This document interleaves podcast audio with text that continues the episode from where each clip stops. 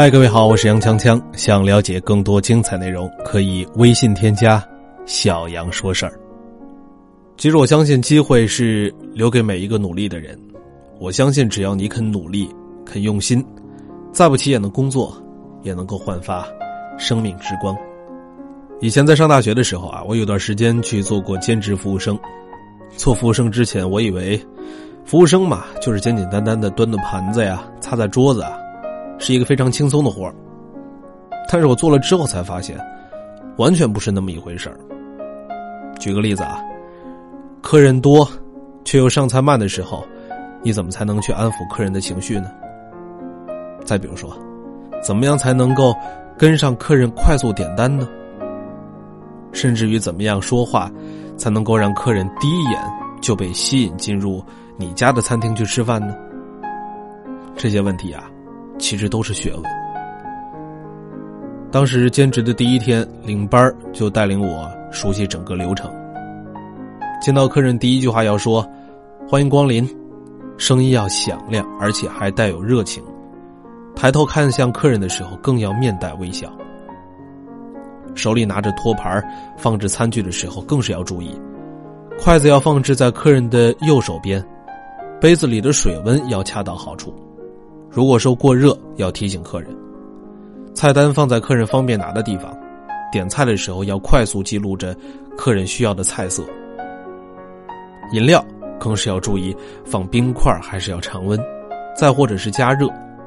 厨房如果说没有这道菜的话，那更要及时说明。上菜的时候也要小心，两手托着菜盘子。先不说这个臂力的问题吧，你要记住的是。哪一道菜是哪桌的，不能够放错。放下菜盘的时候也要注意摆放的位置，轻拿轻放，面带微笑，这是身为服务员的基本素质。至于客人买单之后一系列的收尾工作，那就更不用提了。发现没有？其实我们觉得很简单的这个服务员的工作，一点也不简单啊！我记得我刚刚进去的时候，盘子都不会端。因为臂力不够，那时候领班的姐姐就告诉我说：“你没经过训练很正常。”我当年在培训学校的时候，就是端盘子嘛，端了四个月呢。到了现在这会儿，他两只手各一个托盘，上面摆放着三四道菜，也是轻轻松松，举止优雅。摆放餐具也不容易啊，在不打扰客人的基础之上，要快速的放好碗筷。前后左右的顺序都不能够错，因为我是个左撇子嘛。一开始的时候总是习惯性的把筷子放在左边，这是一个小细节，却是对客人的一个不方便。抬头看向客人，更是要面带微笑，语气温和。做服务行业，客人就是上帝，哪怕心里有再大的火气，面对客人，你也要永远的嘴角上扬。我记得这是兼职的第一天，领班姐姐告诉我的一句话。有一次空闲的时候，我就问领班姐姐：“我说，你做这个工作多长时间了？”她说：“在学校训练了两年，然后就辗转各地的分店，一开始是服务员，后来慢慢就变成领班。仔细算算的话，有七年了吧？七年，从普通服务生到领班。”是对自身专业的磨练。一个看似平凡无奇的工种，可是身处其中，你才会发现，想要做好，并不是那么简单的事儿。有仪态、仪容、速度、声音、体力，种种的配合之下，才能够达到良好的状态。每一件事儿，做很容易，做好很难，因为做好需要技术，需要专业。需要耐心。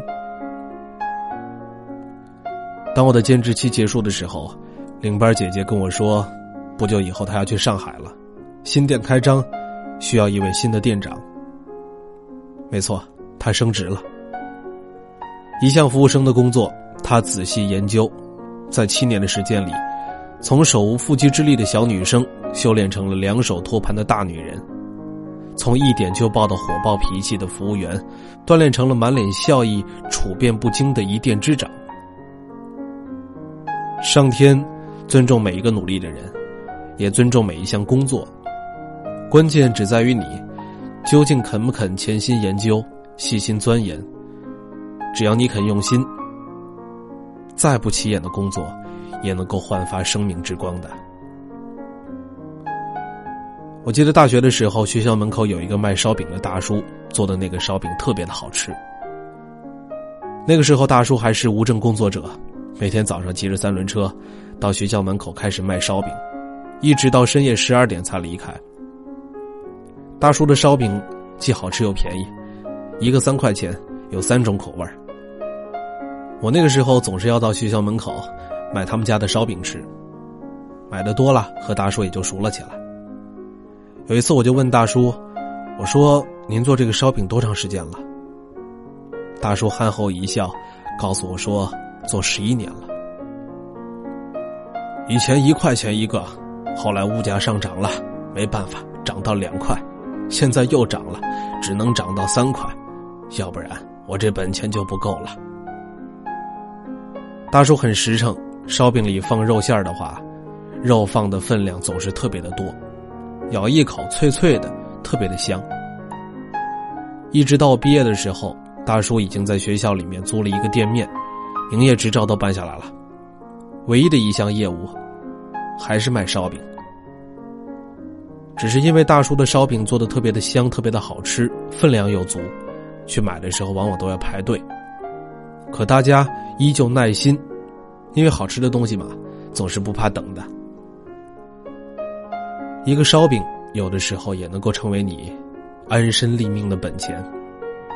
只是你得把这个烧饼给做透了、做绝了、做好吃了。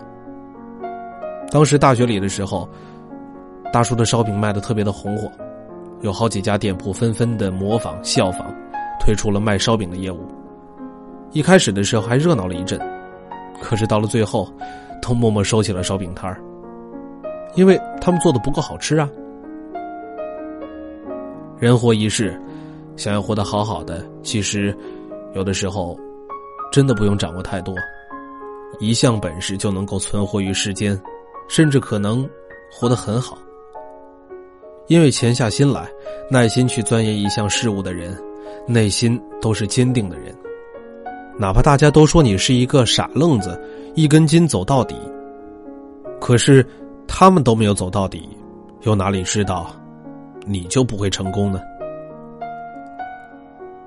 遇到过一位年长的叔叔，他告诉我说，他年轻的时候样样都不服输，学维修机械的时候，觉得学机械特别的枯燥，想着去学木工。